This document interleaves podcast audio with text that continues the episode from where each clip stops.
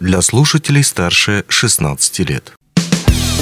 В эфире «Просто о сложном». Передача о сложных вещах простым языком. Здравствуйте, у микрофона Григорий Втодий в эфире «Просто о сложном». 30 октября в России отмечается День инженера-механика. Это отличный повод рассказать об этой профессии и самом празднике. Начнем с праздника. По идее, у Дня инженера-механика военно-морское происхождение.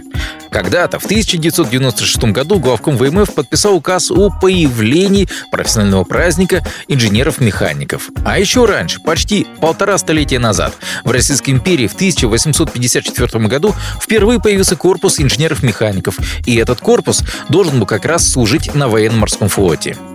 Так или иначе, праздник День инженер-механика сегодня отмечают и гражданские, и военные специалисты.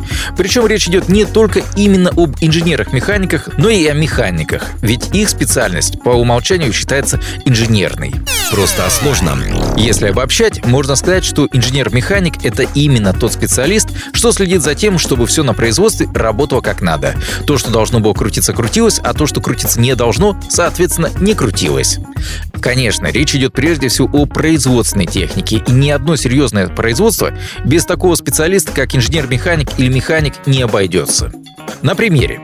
Условно скажем, работает станок по производству какой-нибудь газировки, и тут что-то сломалось или пошло не так. Здесь обязательно вызывают инженера-механика, который все настроит, все починит и заставит работать так, как нужно. Обязательности этой профессии объясняет огромное разнообразие специализаций в этом деле. Есть инженеры-механики, которые заняты в производстве продуктов питания, то есть в пищевой промышленности. Есть инженеры-механики, работающие в авиации. И, конечно, инженеры-механики в горно-промышленном производстве.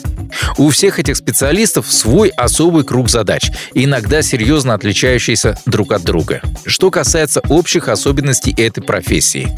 По словам самих инженеров-механиков и механиков, тут надо быть готовым запачкать руки в масле и не раз. Обслуживание техники или даже контроль за обслуживанием этой техники – все это ни разу не офисная работа.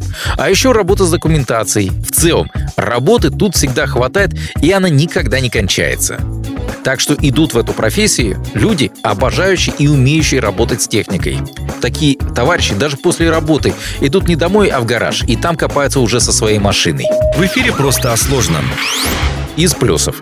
Если вы относитесь именно к таким, в хорошем смысле, техноманьякам и любите работать с техникой, выбрав профессию инженера-механика или механика, вы точно найдете работу.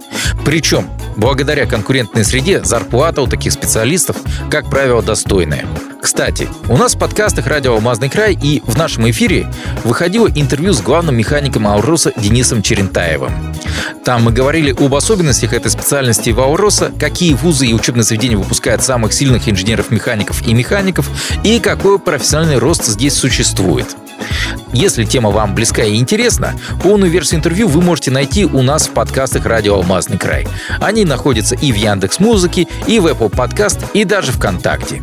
Что ж, ну а у нас на этом все. Удачи и счастливо. Пока-пока. Просто о сложном. Передача о сложных вещах простым языком.